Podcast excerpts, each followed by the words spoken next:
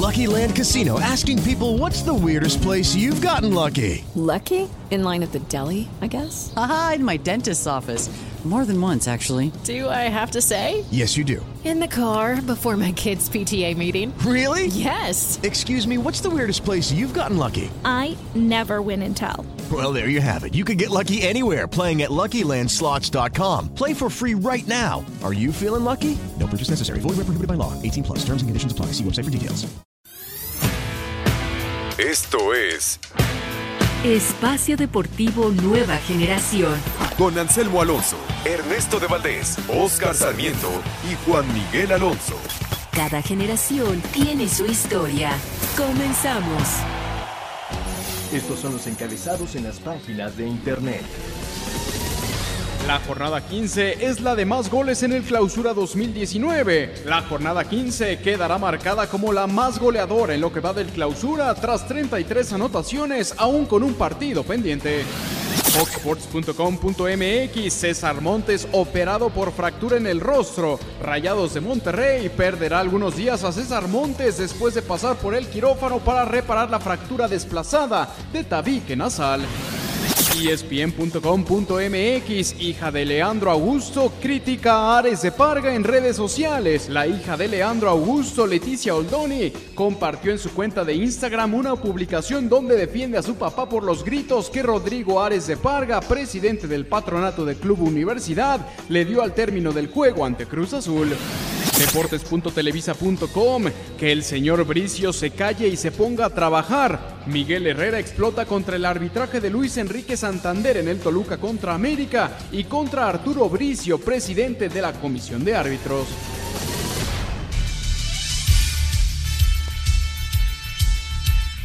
Amigos, amigos, bienvenidos. Esto es Espacio Deportivo Nueva Generación de Grupo Asir para toda la República Mexicana. Como todos los domingos, junto a Juan Miguel Alonso, Oscar Sarmiento, su servidor Ernesto de Valdés. Trabajamos bajo la producción de Mauro Núñez, los controles de Francisco Caballero, para hablar durante una hora de lo más destacado en el mundo deportivo de este fin de semana.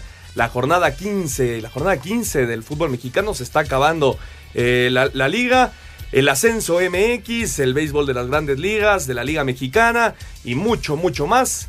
Pero antes, antes, te saludo con muchísimo gusto. Juan Miguel Alonso, ¿cómo estás? ¿Qué tal Ernesto, amigos que nos acompañan? Un gusto de estar otro domingo con ustedes. Ya hay campeones en Europa, el PSG ya levantó su título, la Juve ya levantó su título después de ser eliminada frente al Ajax, lo, lo predijiste bien el domingo pasado, Ernesto. Y ahora a dos fechas de ya terminar el torneo, y como se está acomodando la tabla, va a ser difícil que el América sea local, ¿no? Pues sí, sí, está, está complicado. Ya estaremos platicando de lo sucedido hoy en la cancha de- del Nemesio 10. Y ya lo dices bien, campeón eh, la Juventus allá en Italia con Cristiano Ronaldo. Primer jugador en la historia en ser campeón en Italia, en, en Inglaterra y en España. España. Y también ya es campeón el Paris Saint-Germain allá en Francia. Lo estaremos platicando un poco más adelante. Oscarito, ¿cómo estás? ¿Qué tal? Muy buenas noches, bien. Este, tranquilo. ¿Ustedes? ¿Todo bien? ¿Todo bien? ¿Te fue ¿Cómo? bien allá en Puebla, no? Sí, la RAFE ayer consiguió una victoria importantísima, de verdad estamos felices en este proyecto, eh, esperando ya la liguilla para enfocarnos fuertemente en lo más bonito que nos deja el fútbol. Perfecto, Oscarito, muchas felicidades. Allá en la comarca, Santos está derrotando 2 por 0 al Querétaro en el cierre de la jornada 15. Autogol de Víctor Milke al 8 y Javier Correa al 16 le están dando la victoria a los guerreros. Con esto Santos todavía, todavía tendría posibilidad de, entrar a la liguilla, aunque todavía sería muy, muy complicado. Pero bueno, nos metemos de lleno en lo que fue la jornada 15. Hoy, allá en Toluca, eh, un buen partido, Juan. Eh, me parece que el primer tiempo después del gol de Mancuello, apenas al 4, fue para el América. El América fue muy superior. Después eh, cayeron los goles, Roger al 35. Eh, aquí en la página veo que, que le dan el autogol a Jonathan Maidana. Para mí eh, es gol de Córdoba, ¿no? Yo creo que el balón ya iba directo a la portería. Parece que va di- directo a la portería, pero al poste, ¿no? Yo, siento cre- que yo creo que poste. con suerte al poste. Sí. Lo normal se hubiera ido por al ladito. Y de otro lado, eh, Santos la tiene muy complicada porque la siguiente semana tendría que ganar a fuerza y, y va contra el América. Así es. Y el América depende de estos puntos y de su cierre contra Veracruz en, en la última jornada para poder subir Y- un y- poco en y la tabla. sabes que también le, le empieza a pegar mucho a a Santos. Santos, antes de iniciar el partido, tenía este, 16 puntos, menos 5 goles. Ahora tiene menos 3 porque va ganando 2-0. Por, pero también es importante Sí. eso. La En factor de goles. empate. Exactamente. Ca- caería. Con esta victoria Santos llegaría a 19 puntos, se pondría en la posición 12, todavía detrás de Tijuana, Toluca Lo- y Lobos, que son los que todavía buscan algún Empatados pase. con Pumas. Y empa- no, no, No, un, perdón, un- un superado, punto, un punto superado. más eh, que Pumas, pero tres puntos más que Pumas. perdón, perdón, perdón. Pumas, Atlas, Chivas, Morelia, Querétaro y Veracruz están eliminados de la fiesta grande. Pero bueno, lo, punto- bueno, lo de Chivas ya lo hablaremos más ya, adelante. ya lo platicamos un poco más adelante. Lo del Toluca hoy, eh, un partido de ida y vuelta, eh, un partido bien jugado, me parece, muy ofensivo. Ya lo decía, primer tiempo para el América, aunque Mancuello se encontró el gol muy rápido. Eh, y el segundo tiempo, yo no sé, Juan, Oscar, no sé qué opinen. Me parece que el América se cansó y, y ahí fue donde aprovechó el, el Toluca. Y, y también no mata, porque genera varias ocasiones de gol y no las puede, no, no terminan adentro de la portería y se ve reflejado en el marcador. El Toluca, cuando te empieza a generar esos contragolpes ya al final del partido que se hace viejo, aprovecha la oportunidad. Después el América tiene un tri- como cinco rebotes dentro del área y no pueden empujar la pelota. Entonces yo creo que el partido fue, fue muy bueno porque los dos salen muy ofensivos, salen buscando al rival. Y la verdad, ver a la Volpe contra Miguel Herrera es un partido muy espectacular. Los, los- lo dice bien eh, Juan Miguel, Oscarito. Los contragolpes, este estilo de, de Ricardo Lavolpe que llegó a poner eh, orden a, a este Toluca, que no, no, no se le veía por dónde. En realidad, ahora No. está metido de lleno en la pelea. Estos contragolpes al final mataron al América con dos goles de Canel. Sí, a ver, si- siendo objetivo, me parece que los primeros 15 minutos sí es amo Toluca del partido. Y después América se empieza a posesionar bien en la cancha y empieza a hacer su, su fútbol. Me parece que también, después del gol Toluca, se echa unos 5 metros para atrás.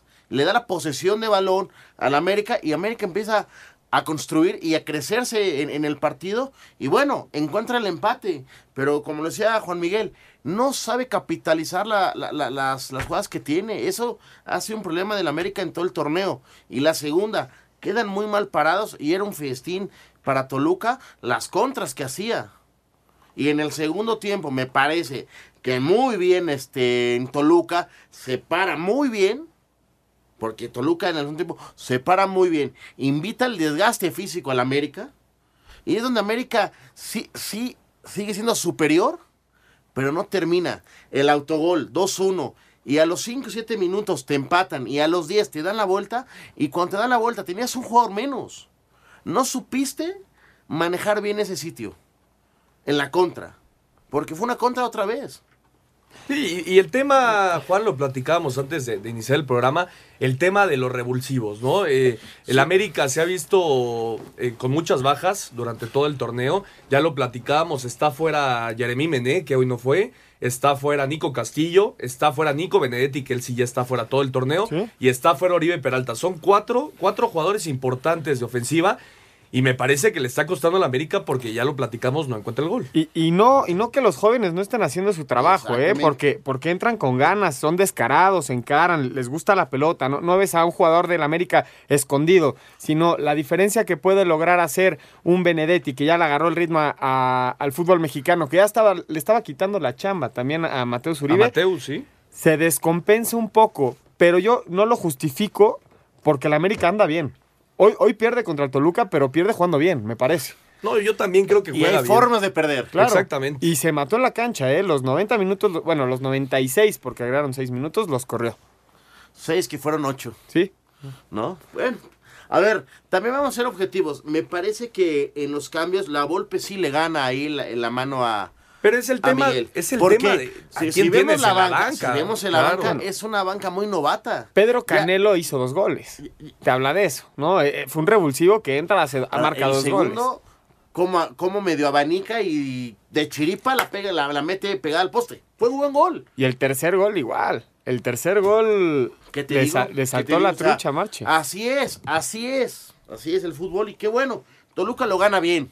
A lo mejor no, no, no podemos gustarnos, no nos pudo gustar, mejor dicho, la forma de Toluca de planear su partido. Porque no fue superior en, en los 90 minutos. Si hacemos un balance, yo creo que el América fue superior. Tuvo más el balón, intentó más. Pero en la hora de, de definir, Toluca muy bien. ¿Te Las mató? que tiene las, mat- la- las mete y mata al equipo. Yo- yo Y lo en veo por los lapsos, momentos importantes, sabe hacer los goles para matar al partido. Inicia mejor el. Toluca, ¿no? Los Para- primeros 15 Para, minutos. para mí el, el juego fue por lapsos. Primeros 15 minutos fue muy superior el Toluca, inclusive se encuentra el gol y la jugada que fueron a revisar al bar que era un posible penal, ya, ya estaremos escuchando reacciones de Miguel Herrera que se tiró con todo contra, contra los árbitros. Eh, eh, esos primeros 15 minutos me parece que Toluca fue muy superior. Después sí, el América tomó el control del juego. Inclusive eh, se pone arriba en el marcador, ya lo habíamos platicado, al 66 ya, ya lo ganaba 2 por 1. Al 66, perdón, pero ya después me parece que ahí fue Toluca muy superior. Es que se le sacaban las piernas. América intenta. A ver, voy ganando. Me voy a acomodar mejor en la cancha. Y viene la lesión. Se queda con un hombre menos. Cuando estaba Naibarwen, si no, si no estoy mal. Sí, Andrés Ibarwen. La- y a ver, muñeca. eh, hay que esperar eh, La también. muñequita, Sí, exactamente. era. Una mala caída. Exactamente. Y ahí es donde el América queda mal parado. Queda mal parado y pues no. También hay que destacar la actuación de este Francisco Sebastián Córdoba, ¿no? Y se ha vuelto muy importante, ¿eh? Goles Sí, importantes. Qué buen jugador. hoy, hoy le toca hacer el gol que marcaron como autogoles. Sí. Es él el que lo marca. En media cancha tiene mucha salida, recupera muchas antes- pelotas. Y tuvo un antes que creo que tiene una mala toma de decisión. La tiene para cabecear a Exactamente. Recorta. Intentó el La recorte. para bien de pecho, recorta hacia adentro Y le el no se defensa. queda a modo. Pero la Sí. mete y es de crack, ¿eh? Ah, bueno, ah, sí, bueno, ah, bueno. bien, es otra No, cosa, pero estoy de acuerdo. lo- lo- los, los jóvenes no han, no han quedado a deber. Lo han hecho bien, pero sí, el peso específico que tienen jugadores como los ya nombrados es importante. Cuando cayó el, el primero del Querétaro allá en la comarca, 2 por 1 Santos, Akeloba pone el descuento para el Querétaro, 45 minutos apenas empezando el, el segundo tiempo. Tempranero. Querétaro descontó, vamos a ver si todavía le alcanza al equipo de Víctor Manuel Bucetich. Y vamos a hablar un poco del tema arbitral, pero Venga. si les parece, primero vamos a escuchar lo que dijo Miguel Herrera sobre el tema. Venga. Duelo de volteretas con un contragolpe de Edgar Pardo que Pedro Canelo supo concretar, el Toluca le pegó 3 por 2 al América para meterse de lleno a la pelea por un lugar a la liguilla, mientras que las Águilas Miguel Herrera volvió a explotar contra el arbitraje. El bar está mal, mal utilizado. Una jugada en media cancha es roja o no o no sancionas. Se ponga a trabajar el señor Bricio, que nada más sale a hablar de nosotros, no está trabajando. Y eso sí está ocupado en estar hablando del América. Que se ponga él a trabajar, porque el bar es un desastre y no es hoy, es todos los días, todos los, todas las jornadas. Entonces que el señor Bricio se calle y se ponga a trabajar. Y se me diga que me iba a callar, ya no iba a hablar, él salió primero a hablar. Entonces, si él sale primero a hablar, que se aguante. El que se lleva, se aguanta. Para que la comisión disciplinaria no me llame y no me diga que, ay, es que volviste a hablar de... Él salió primero. Por su parte, Ricardo Lavolpe no quiso entrar en polémica y prefirió destacar el accionar de sus jugadores. No, no quiero meterme en eso. La regla dice que salvo en un penal, se termina el partido. Y le dio todavía una chance más y ya iban ocho minutos. Todavía le pregunté al cuarto árbitro y me dice, sí, tenés razón. Acá yo creo que tengo que felicitar a mi jugador, te vuelvo a repetir. Para Sir Deportes, Axel Tomás. Pocharaza, Axel, ahí están las reacciones de Miguel Herrera, que se tiró con todo contra el arbitraje. Es cierto, Luis Enrique Santander siempre es muy eh, polémico en sus, en sus juegos. Contra el América. Siempre hay mucho, no solo contra el América, en general. en frecuentemente, general. con- Hay que cuando le pita al América, le va mal al Bueno, América. pero también, también los partidos eh, Pero en yo te a general. una cosa, mi estimado Ernesto y Juan. No es culpa del arbitraje. No, por supuesto que del América. es a lo que iba. Ustedes ven. ¿Qué dejas de hacer? No, tú, ves una jugada No. donde realmente el árbitro haya influido para que el América pierda este partido. No, al contrario, te voy a decir dos jugadas polémicas que para mí son temas del VAR. La La, primera, revisar- la primera que se llevan seis minutos, que sí es penal.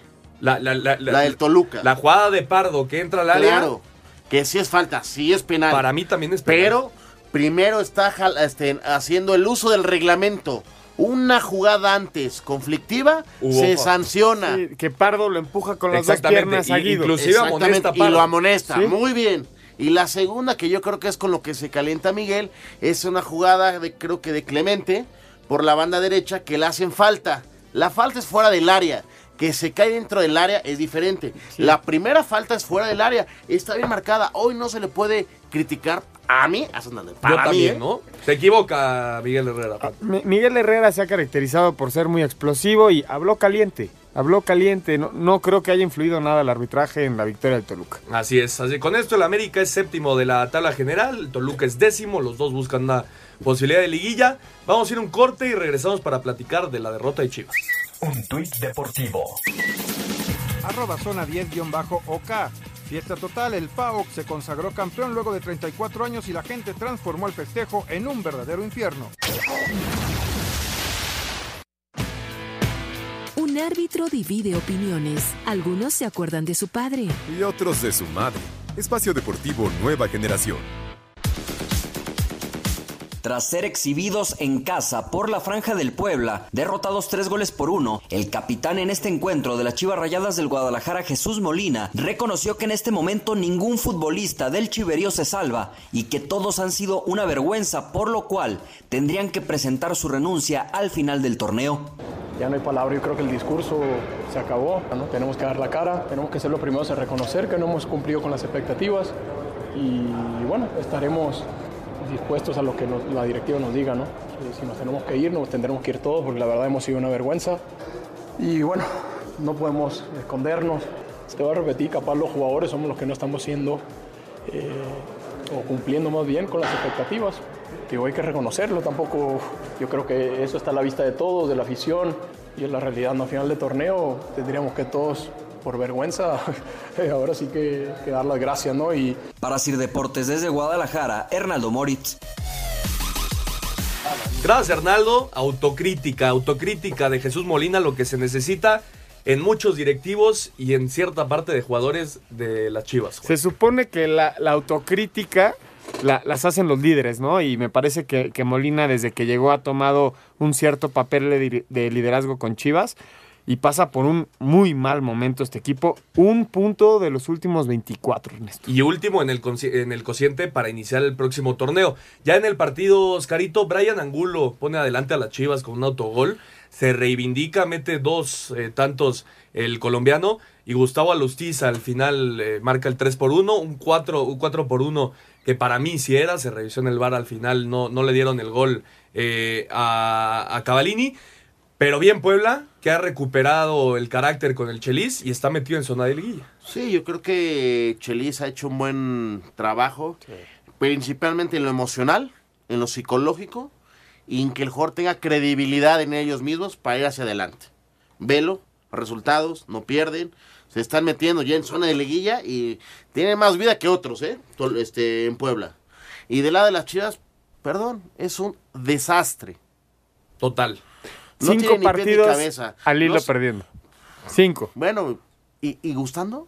¿Jugando No, bien? No, no, no. No, para, nada. No, para, nada. No, jugando muy O sea, mal. Eso es lo más triste. El aficionado ya está molesto. Ya piden a otra vez el regreso de Almeida. En los, en el estadio se escucha Almeida, Almeida, fuera voy. Este, También pobre Boy, ¿no? Le dieron Ese- un, un equipo ese para es- es levantarlo y es No, difícil, hombre, a ver. es difícil hacer magia. humillado en Copa, humillado en Liga, eh, no gana un partido, eh, no hacen gol. Perdón, ahora fue autogol, pero no hacen gol. Sí, por supuesto. Pero lo que dice Juan, ningún director técnico tiene una varita mágica para llegar a cambiar No. eh, el trámite de un torneo que ha sido pésimo para las Chivas. Siendo José Luis Higuera, y le pregunto a los dos, ocupan el puesto de José Luis Higuera, ¿qué haces para el próximo torneo? A ver, para empezar vamos a ver la, la res- reestructuración directiva que tienen que ser Chivas, porque tampoco tienen credibilidad. El jugador se burla de ellos, el perdón, eh, con todo respeto. No tienen ni pies de cabeza arriba. El tema, estamos más preocupados por el tema Vergara Salud, que sí, es importante. Por supuesto. Sí, sí. Pero el equipo, Higuera, Higuera por todo el tiempo está reventando, reventando, y no se ocupa en lo, en lo ocupante, en lo primordial, que es el equipo. Sí, se la pasa en Twitter, ¿no? Exactamente. que se dedique a ver la, el, el punto fuerte que tienen que hacer Chivas para mejorar. Si no, es el candidato a descender, ¿eh? ¿Qué haces para no descender el próximo año, Juan? De entrada, regresarle al, al jugador ese, ese pundonor, eso que defender de la playa, el respeto que se merece Chivas de ser uno de los Perdón, clubes ¿hoy más grandes. Chivas? Hoy, hoy Chivas es uno de los clubes más grandes de, de México Sigue que pasa siendo, por una, eso- eso no, nunca ver, nunca etapa catastrófica. Yo no Eso digo, Chivas, yo no digo creo. el nombre Chivas, la historia lo, lo respalda al, equi- al Sí. gran equipo de Chivas, ¿eh? Hoy pasa por un momento hoy, ¿qué es muy Chivas? complicado. Un equipo que junto con Veracruz son ganables los partidos, ¿eh? Sí, caminando. Camina, con todo respeto, con todo respeto. Que te, que te haga dos goles Brian Angulo. No sé si le dieron el balón por, el, por su triplete a Brian Angulo. Pero te, te está hablando de, de un Chivas que también moralmente se, se ha venido abajo. O sea, los jugadores salen, salen a las conferencias de prensa a dar la cara y a decir, lo estamos intentando, pero en la cancha no se ve reflejado. Entonces, ¿qué hay que hacer con Chivas? Necesita una sacudida fuerte para regresar a que se gane el respeto de los demás clubes. No digo que no lo tenga, ¿eh? Dijo Molina- Pero que sea, que sea el Chivas que realmente es. Dijo Molina, nos tenemos que ir todos. No, bueno, por supuesto. Y, y ese es A base de voy. resultados y de rendimiento, Pues tiene razón. No, por supuesto. A ver, ¿quién, quién se quedaría de, de Chivas para el próximo torneo? Para mí, se salva Irán Mier, que tuvo eh, buenos partidos al principio del torneo con Chivas. Se salva. eh, Es que también es muy difícil correr a toda tu no, por, su- por ¿no? supuesto. O sea, Molina para mí también se, se salva. El conejito Brizuela también me, parece que se tiene que quedar. Pero fuera de esos, yo no veo ningún jugador de Chivas que salve el torneo. Ninguno. Cumple. Van Ranking. Cumple. Cumple. Pero, y punto. Pero a ver, y siendo objetivos, es un tipo que te pueda marcar diferencia. Sí, ¿no? Es un tipo que te va a cumplir.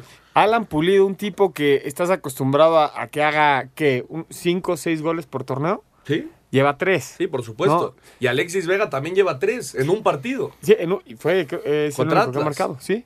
En- Es decir, Alexis Vega tampoco fue eh, el A ver, jugador que se esperaba, el gran goleador. Dijiste una cosa interesante, Pulido. Pulido después de esa gran final contra Tigres, ¿se perdido? Así es. Pero bueno, ya veremos qué pasa con Chivas, que iniciará en 68 puntos hasta el momento la próxima temporada en la tabla de cocientes, igualado con Querétaro. Y bueno, esperando a ver qué pasa con el Veracruz, si se paga o no, si la liga deja que se quede el equipo o no.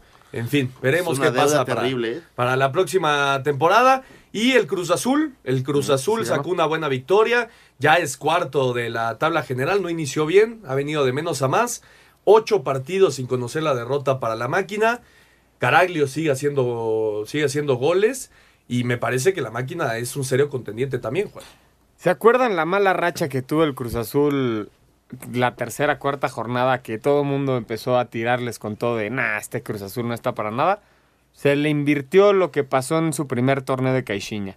Ahorita es donde están consolidados y ahora sí viene la recta final. Esperemos que mantengan el mismo ritmo que nos vienen enseñando los últimos ocho partidos. Vamos a ver. El tema Caraglio es el referente ofensivo de, de la máquina. Dos balones parados, un penal y un, un centro que, que lo gana mu- muy bien de cabeza. Pero al final Pumas aprieta y casi le saca el juego, ¿eh? Así es, el día de ayer Escamilla se fue expulsado al, al 38. Pablo Jaque regala un, un penal eh, que me parece ilógico. Lo tuvieron que haber echado a. Pablo También Jaques. lo tuvieron que haber echado, lo tira muy bien eh, Milton Caraglio.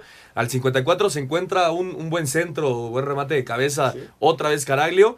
Y ya lo dices bien, al 64 el penal, bien cobrado por Pablo Barrera.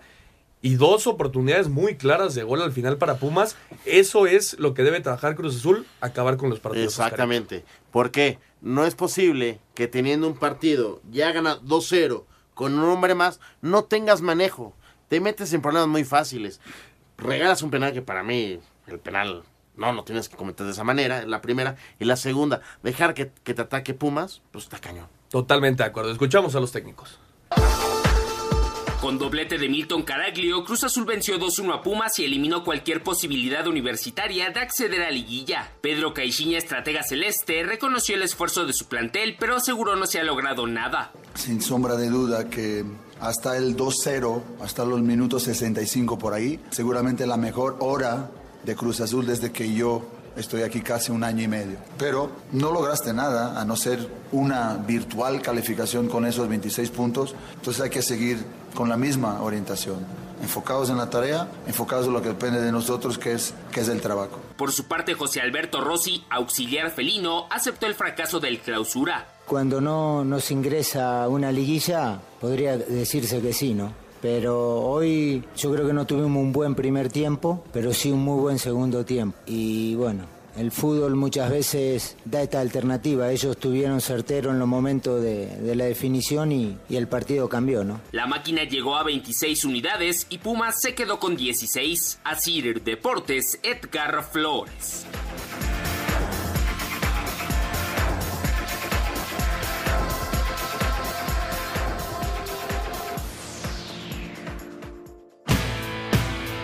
Ningún jugador es tan bueno como todos juntos. Espacio Deportivo Nueva Generación.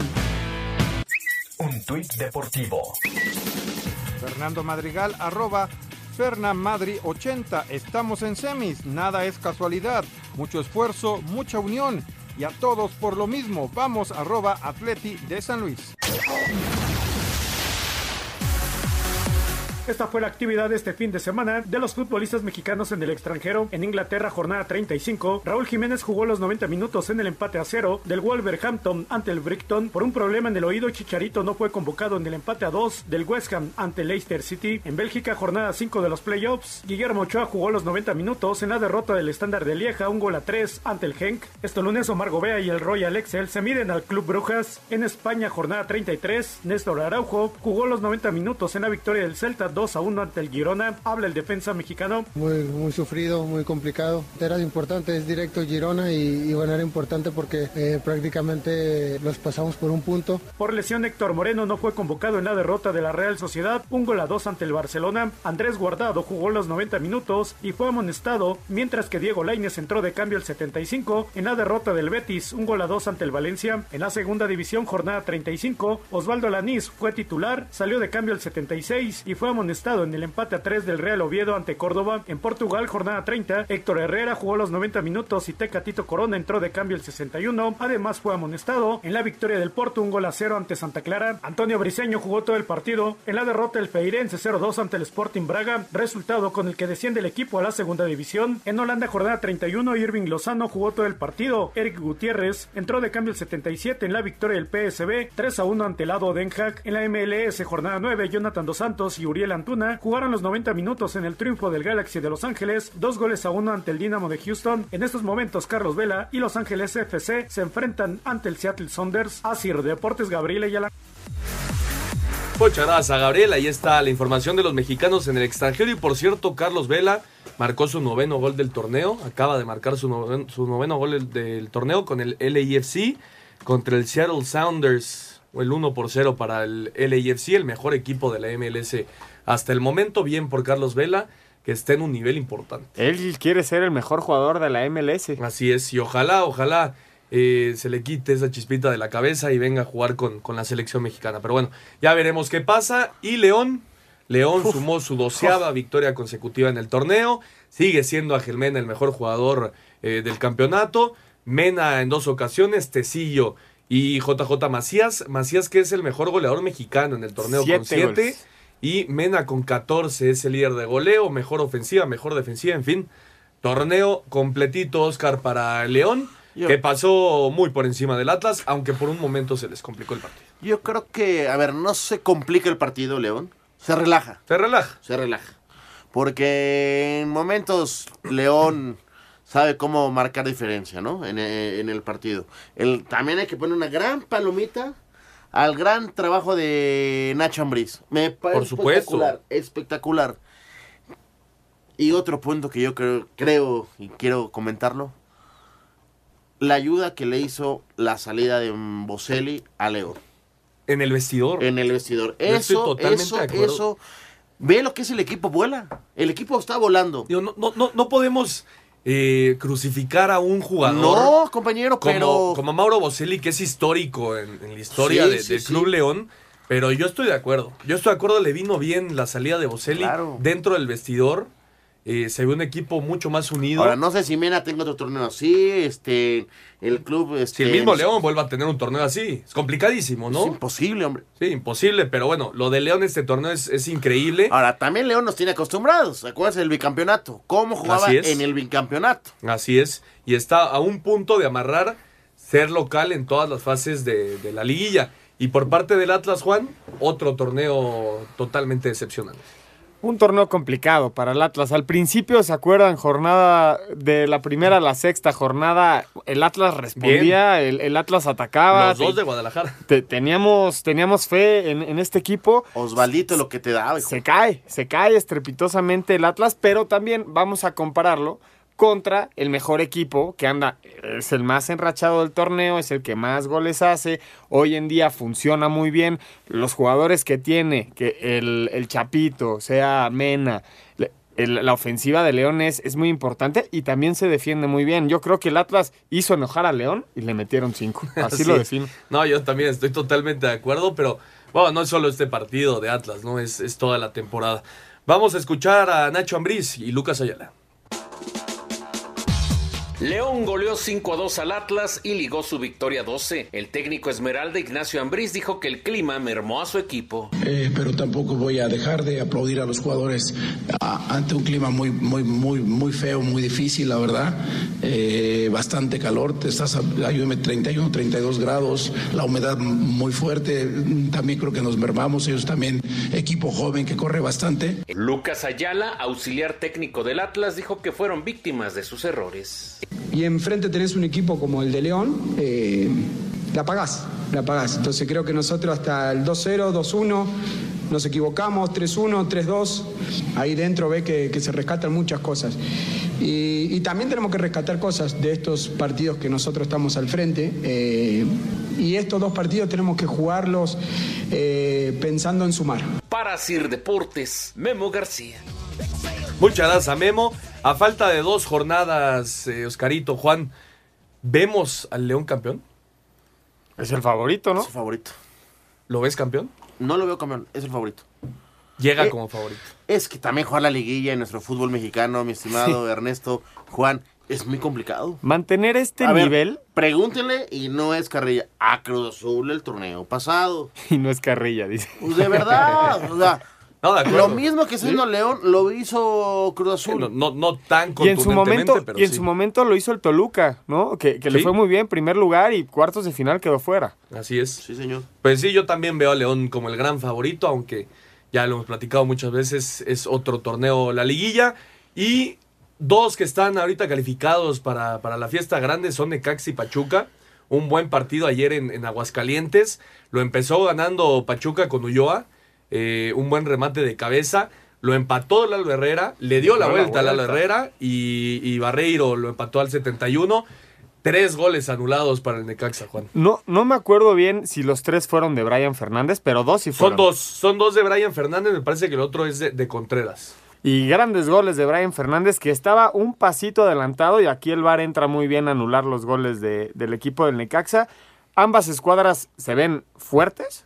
Cualquiera que le toque jugar contra estos dos equipos van a ser equipos muy incómodos. Incomodísimos. Porque se juegan muy bien y juegan en bloque.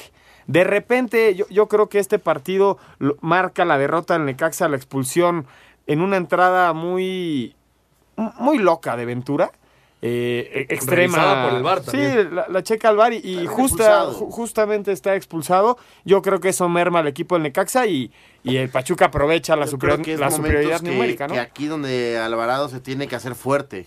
Por eso, eh, en el 2-1. eh, Sí, el 2-2. expulsan. El Tiene 2-2. que ser fuerte porque no puede cometer esas desconcentraciones de ese tan fuerte. Que cuando estuvo lesionado Ventura Alvarado, fue cuando más sufrió en zona defensiva el Necaxa. Se ha convertido en un jugador importante. Sí. Ah, jugador pues, importante para el Necaxa. Es el Capi. Pero son dos equipos, Oscarito, como dice Juan, que van a ser incomodísimos. ¿eh? Sí. Se habla muy poco de los dos. Pachuca es el mejor local del torneo. Lo que te iba a Pachuca no pierde de local.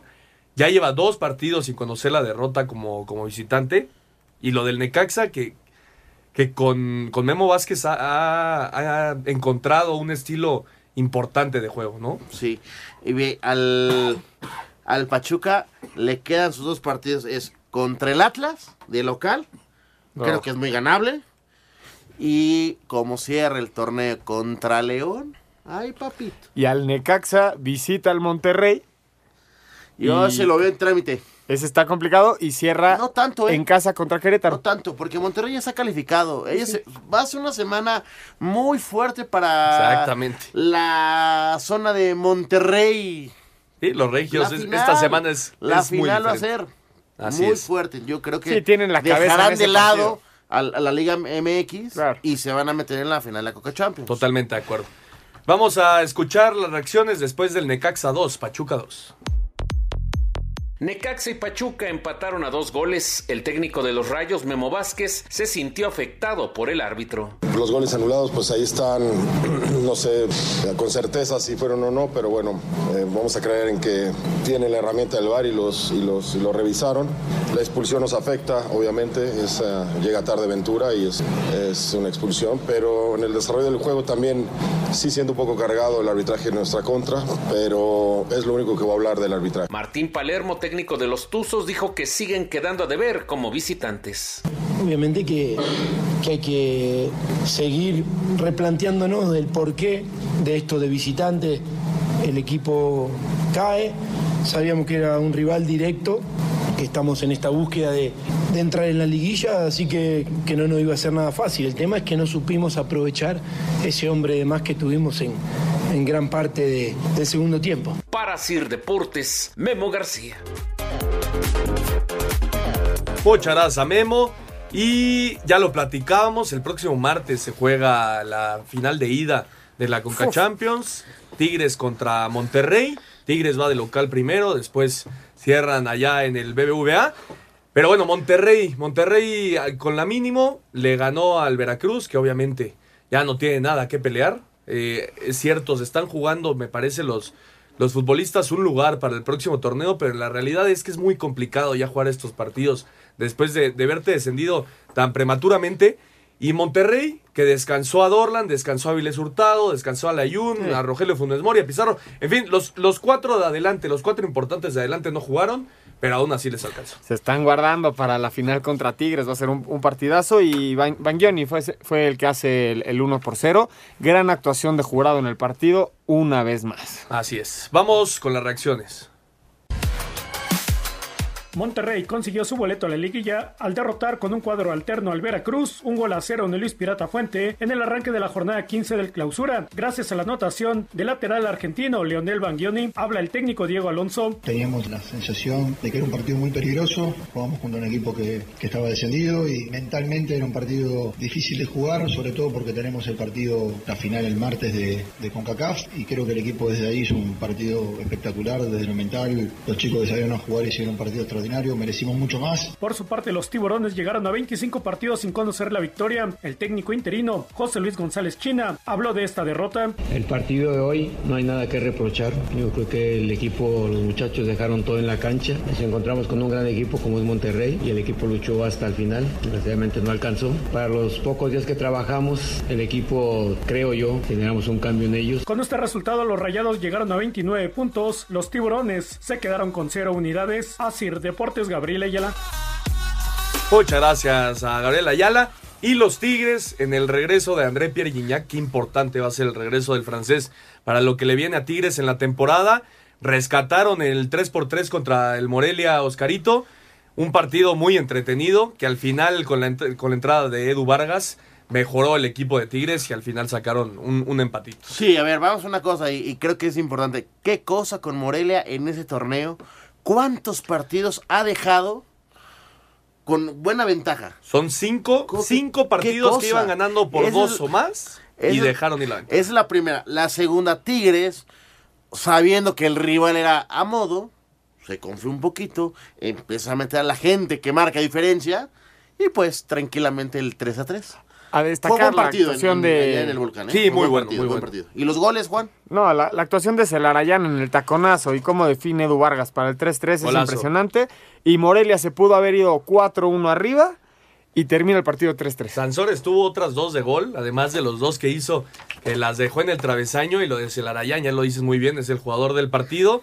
Y el regreso de Iñak, que es lo, lo más importante para Tigres, para lo que viene en el torneo. Por, por la semana que viene, deja al lado el torneo. Ya los dos están en la liguilla. No, por supuesto. Vamos a ver la semana que se vienen. El martes, el martes se enfrentarán Tigres y Monterrey en la final de ida de la Conca Champions. Escuchamos a Javier Torrente y al Tuca Ferretti. Morelia sorprendió a Tigres en su cueva con doblete de Miguel Sansores. El primer gol avalado por el VAR que consultó el árbitro Oscar Mejía, por supuesto fuera de lugar. Y el tercero lo anotó Edison Flores, pero Tigres empató con reacción heroica, reconoció Javier Torrente, técnico visitante. A pesar de que Tigre decidió descansar futbolistas que tiene pensado para el miércoles, en cancha había jugadores de calidad. En el global del partido fuimos merecedores de un poco más, pero con jugadores de calidad siempre hay que estar muy atento y a esto a veces sucede. Terminaron consiguiendo un heroico empate y se nos termina escapando dos puntos. Tras ir perdiendo 2 a 0 y seguir abajo con 3-1 en el segundo tiempo frente a Monarcas en el Universitario, Tigres que inició con juveniles suplentes y reapariciones, empató a tres goles con doblete del chino Celarayán y uno de Du Vargas, resultado que a Tuca Ferretti lo deja tranquilo. André ya tuvo participación 90 minutos, no esperaba que se quedara tanto tiempo, había platicado con él, a lo mejor que nos apoyara con 45 minutos y hizo bien las cosas dentro de lo que cabe en 90.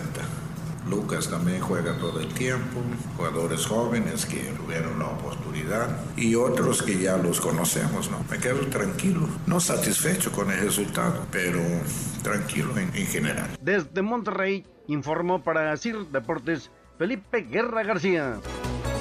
Muchas gracias, Felipe. Y Lobos, Lobos rescató una buena victoria allá en Tijuana, 2 por 1 ante los Cholos, que lo, lo deja todavía en, en, posibilidad de entrar a la zona de clasificación. Así que Lobos 2 por 1 allá en Tijuana. Vamos a ir un corte. Santos está ganando 2 por 1 contra el Querétaro, 80 minutos en la comarca lagunera. Regresamos eh, con más deportes. Un árbitro divide opiniones. Algunos se acuerdan de su padre. Y otros de su madre. Espacio Deportivo Nueva Generación. Un tuit deportivo. Joel Sánchez arroba el Tibu 8. Lo más fácil y normal es subirse al tren de la barbarie como estamos acostumbrados. Y tanto gusto por el morbo que genera, estoy 100% seguro que arroba Chivas es mucho más que un mal momento que incomoda a millones, porque lo ha demostrado una y otra vez. En los encuentros de vuelta de este sábado de los cuartos de final en el ascenso MX, los mineros de Zacatecas avanzaron a las semifinales ante los alebrijes de Oaxaca por marcador global empatado un gol gracias a su posición en la tabla general. Esto después de ganar en el juego de vuelta un gol a cero con anotación de Manuel Pérez al 84 de tiempo corrido. ¿Y quién aquí habla? Eh, habíamos sufrido en la, primera, en la primera ida y bueno, ahorita se nos dio, gracias a Dios, el gol porque estaba sufrido el partido. Y nada, estoy muy contento por mí, por el equipo y por la afición. Se lo merecía a la, a la En el otro juego, el Atlético San Luis también consiguió su boleto a las semifinales al vencer al Celaya por marcador global de 3 goles a 2, tras ganar en el juego de vuelta de los cuartos 2 a 1 en el Alfonso Lastras. Aquí las palabras de su técnico Alfonso Sosa. Estábamos adelante del marcador y por no elegir bien una jugada, por desdoblar, intentando hacer justamente el segundo gol, lógicamente cedes espacios. Mucho me hubiera gustado ponerme en el marcador no solo con un gol, sino con dos, con tres. Así, Deportes Gabriela Yara. Muchas gracias a Gabriel. Ahí está la información de la liguilla de ascenso. Mineros, eh, Mérida, perdón, y Atlético San Luis ya están calificados. Sí. Me parece que San Luis es el gran favorito para es llevarse la el torneo. Tiene la mano, es el líder, el campeón, defensor de la liga, de ascenso. Es el equipo que durante el año ha marcado diferencia. Y no ha perdido un solo partido no en lo que va de, de la Este, temporada. sí. Me parece que San Luis eh, lleva mano y ya no se jugaría el, El- campeón de campeones para decidir El al- partido al más apretado que jugó Atlético San Luis fue la final pasada. Es Así fue el partido más complicado que tenía. Sí, totalmente De acuerdo. fuera la pasó bien. Y Dorados, 1 por 0 va derrotando a Cimarrones. Veremos qué pasa hoy a las 8 de la noche, Juan. En caso de que gane Dorados, sería San Luis contra Venados y Mineros contra Dorados las semifinales. Así es. Luego Santos sigue ganando 2 por 1. Quedan 5 minutos allá en la comarca. La tabla al momento es León en primer lugar con 38 puntos. Le sigue Tigres con 33. Monterrey con 29. Cruz Azul 26. Necaxa y Pachuca 25. América 23. Puebla 23. y los que ya están eh, fuera, los que no van a clasificar a la liguilla, son Atlas, Chivas, Morelia, Querétaro, Veracruz y Pumas Ahora, esperando lo que haga. Tengo una pregunta, seré curioso con Pirri. ¿A quién le va a ir hoy esta, en esta liguilla? Chivas ya no está. Yo creo que ya es. Águila. Ah, que quiero ver. Sigue la máquina ahí. No, no es cierto. Ah, relevante. No, para nada. Yo, Relevante. yo sigo con los potros de hierro del Atlante. De vacaciones, ¿no? aunque ganen, Oscarito. De vacaciones, ¿no? Pero bueno, dejamos de lado el fútbol, nos metemos en otros deportes. ¿Quién creen que ganó? Paola Longoria. Paola Longoria vuelve a, a ganar el oro en singles y en dobles. Escuchamos las declaraciones. La raquetbolista mexicana Paola Longoria ganó la medalla de oro en singles en el Panamericano de esta disciplina que se llevó a cabo en Barranquilla, Colombia, al derrotar en la final a la argentina María José Vargas en dos sets por parciales de 15-7 y 15-2, conquistando este torneo por octava ocasión en su carrera. Aquí sus palabras. En la cancha la verdad es que pues se notó el, el resultado de todos estos entrenamientos y bueno, el día de hoy se dio un juego eh, muy contundente para mí, mis servicios, mis tiros, me sentí muy bien en la cancha y pues bueno, yo creo que se dieron eh, los resultados como lo esperaba. En dobles, Paola junto con la también mexicana Samantha Salas consiguieron la medalla de oro al derrotar en la final a la pareja colombiana conformada por Adriana Riveros y Cristian Amaya en dos sets por parciales de 15-8 y 15-6. Asir Deportes Gabriela Ayala. Muchas gracias a Gabriela Ayala y está la información de Paola Longoria, que sin duda es una de las atletas más importantes en la historia, Juan, del deporte mexicano, ¿no? ¿Te acuerdas de alguna semana que no metamos una nota que no gana Paola Longoria? Ah, es impresionante. Es ¿eh? impresionante la, La calidad hegemonía. y la mentalidad de esta mexicana de, de tener tantos años ganando y ser la número uno no es nada fácil. No, no, por es supuesto nada que no es nada fácil. La hegemonía que ha tenido Paola Longoria, ojalá fuera un, un deporte más reconocido porque sería todavía más importante lo que ha logrado Paola Longoria sin quitarle obviamente ningún mérito. Muchas felicidades a Paola Longoria que volvió a ganar tanto en singles como en dobles. Es decir, gana ya sola y hace ganar a su compañera también, ¿no? Siempre, siempre gana. Solamente recuerdo una final que perdió Paola Longoria. ¿Sí? No, y la verdad no recuerdo contra quién, pero sé que perdió una final. Sí, sí, yo también que recuerde un. Yo también. Y bueno, en la, en la NBA, los playoffs, ya está calificado Boston, es el primer eh, calificado en el este. Golden State está 3 por 1 contra los Clippers. Houston, los Rockets están 3 por 0 contra Utah. Portland 2 por 1 contra Oklahoma City. Denver contra San Antonio, la serie más pareja en el oeste va 2 por 2. Eh, ahí me parece que San Antonio podría dar la gran sorpresa. Milwaukee con Giannis Antetokounmpo 3 por 0 ante Detroit. Boston barrió a los Pacers de Indiana. Filadelfia 3 por 1 contra Brooklyn. Está a punto de calificar los 76ers. El, el proceso de Joel Embiid y co- y compañía rindiendo frutos. Y Toronto 2 por 1 contra el Magic de Orlando. Me parece que Toronto estará en las semifinales de- del Este. Y eh, por el momento los Raptors van derrotando 84-70 al Magic. Así que se podría poner a Toronto 3 por 1 en estas... En estos playoffs, Juan, que duran muchísimo, pero que son muy divertidos. No, son, son divertidísimos. ¿Quién es tu favorito? ¿Crees que lo vuelvan a ganar los Warriors? Híjole, son el gran favorito, son Eh. el, sin duda el, el rival a vencer. En la conferencia este, el, el favorito o el más fuerte en cuanto a puntos son los Bucks. Sí, por ¿no? supuesto. Y están abajito, están los Raptors y después los 76ers y los sigue Boston. Mira, en el oeste, obviamente son los Warriors el, el rival a vencer. Claro. Eh, son el mejor equipo, no hay ninguna duda. Son, son la mejor quinteta dentro de la duela. Pero se van a encontrar en las semifinales, lo más seguro, a los Rockets de Houston, con James Harden, el MVP de la temporada. Ahí me parece que, que va a sufrir eh, La barba, Golden ¿no? State. La barba. Si, si logra Golden State pasar esa, esa fase, me parece que llegará a la final de la NBA. Y entonces sí, otra vez va a tener un, un rival muy complicado. Me parece que entre Milwaukee, Boston y Filadelfia va a salir el, el contendiente para el título de la zona este. Hay, hay etapas en, en los deportes cuando se conforman equipos de, de altas gamas que no paran de ganar, ¿no? Lo, Así lo- es. lo- lo hemos visto. Yo creo que hasta que los Warriors no estén esos cinco, no van, no van a perder el campeonato. Sí, bueno, perdón de Marcus Cousins para lo que queda la temporada, los, los playoffs. Eso les puede costar eh, a lo largo de estos playoffs, pero me parece que sí, los Warriors son el gran favorito para, para llevarse el título de la NBA, pero veremos, apenas está comenzando esto. Y en el béisbol Oscarito, en el béisbol de la Liga Mexicana, Hoy los Diablos, los Diablos sacaron la victoria de, de último momento ante, lo, ante Tabasco. Va bien los Diablitos, ¿no? Ante los Olmecas de Tabasco, 10 por 9, dejaron tendidos en el terreno a los Olmecas en la novena entrada con rally de 5. Los Diablos que, que están teniendo una, una buena temporada. eh, están eh, como líderes de la zona sur, empatados con los guerreros de Oaxaca. Les cayó bien la inauguración, El nuevo estadio. estadio, La gente se está metiendo. Así es. Y han tenido buena entrada, ¿eh? No, bueno, la, la gente no ha dejado de ir. La buena entrada creo, que fue- creo que fueron 8 mil personas. Sí, sí, sí. El miércoles. ¿Tú ya fuiste, Oscar? No. Yo tampoco. No nos invitan, compañeros. Vamos Sí. a ir, Sí. vamos a ir pronto. Vamos Mauro a- y Ernesto se van, pero no invitan. Claro. En el sur, los guerreros y los diablos son líderes con 10 partidos ganados, 5 perdidos. Los pericos de Puebla le siguen con 9 ganados. Y en el norte, los toros de, de Tijuana son los líderes con 11 ganados. Seguidos de los acereros del norte y los sultanes de Monterrey con 9 partidos ganados. Parece que eh, se salvó, se salvó, se salvó Querétaro de- del tercero.